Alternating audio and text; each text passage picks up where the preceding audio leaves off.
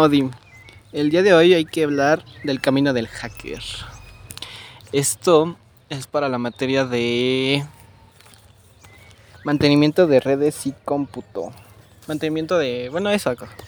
Este Bueno, el día de hoy es el día del hacker y pues vamos a hablar de eso. Primeramente, ¿qué es un hacker? En sus orígenes la palabra hacker se definía a un aficionado a las computadoras, es decir, a alguien que le gustaban mucho, ¿no?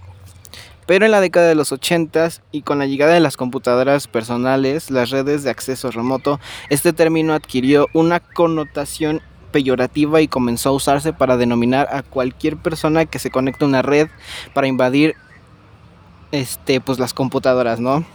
Con la finalidad de extraer datos, de meter algún tipo de software o hardware o lo que sea, no hardware no porque eso es físico, pero algo así, ¿no? Esa básicamente es la finalidad de un hacker que se infiltra en las computadoras a hacer de las suyas. Esto se adquirió en los 80 ya que pues muchos se aficionaron a las computadoras. Existen los lammers y los crackers que son los que son principalmente adolescentes o que empiezan en la adolescencia a infiltrarse en las computadoras y pues básicamente lo hacen con diferentes propósitos. Eh, la mayoría son gente que simplemente se dedica a esto y que no tiene mucho que hacer, pues se nota, ¿no? Porque quién está ahí todo el día. Este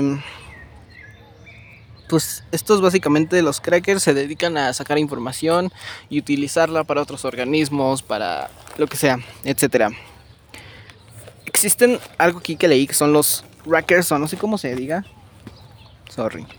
Este, y son personas que ocupan la red de telefónica, quieren aprender todo lo que se pueda acerca de ello y quieren controlarla. Existen los hackers, que son las personas que aman los sistemas de, computadoras y les encanta saber cómo introducirse en ellas y controlarlas. Existen los carders, que roban y hacen uso de números de tarjetas de crédito. Los anarquistas, que simplemente les vale la vida y entran a hacer lo que quieren y los sujetos de virus o troyanos que básicamente son programas, no es como tal una persona, pero se infiltra en la en la computadora personal de las gentes.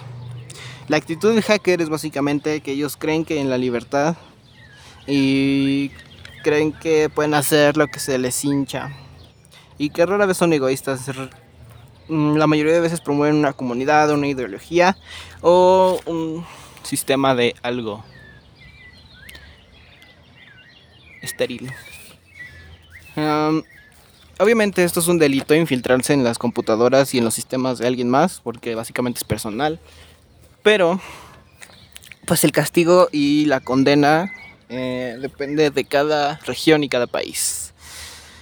Es importante saber que entrar a un sistema informático ajeno, ya sea una computadora concedida, un cuarto u oficina, sin autorización del propietario tiene el mismo peso legal que entrar a una casa que no es nuestra casa. Pues básicamente es lo mismo porque ahí se oculta, bueno, no se oculta, pero ahí se mantiene información privada, se mantiene el dato, se mantiene eh, todo. Según el país, obviamente reciben cárcel, reciben diferentes años de cárcel y lo que sea. Y las obligaciones de las entidades, aquí no hay nada para negligencia deben evitarse fiascos y escándalos como el de la revelación de datos de búsqueda por parte de un hacker. Obviamente. Dios, sentí que me hablaron. Em, hay unos sistemas operativos que son Unix y Linux. Que pues básicamente es el supremo. El Unix es el sistema, supremo sistema operativo del planeta nos vamos a detener en contar su historia, sino en algunas de las características importantes que lo han hecho el sistema operativo más importante de la época. Ah, esto obviamente tiene... Es, es multitarea, es imposible que un programa afecte a otros sin usar las, los servicios del sistema operativo. Es multiusuario, los programas de otros usuarios continúan ejecutándose a pesar de haber entrado en la máquina y su arquitectura consiste en tres capas el kernel, que es el corazón del sistema operativo, el cell, que es el intérprete de, comandos y generalmente con es con quien, se con quien interactúa el usuario. Obviamente puede incluir utilidades y aplicaciones. Mm, el login es básicamente para entrar al sistema operativo y registrarse como usuario activo del sistema. Eh, se introduce el nombre de cuenta y la contraseña.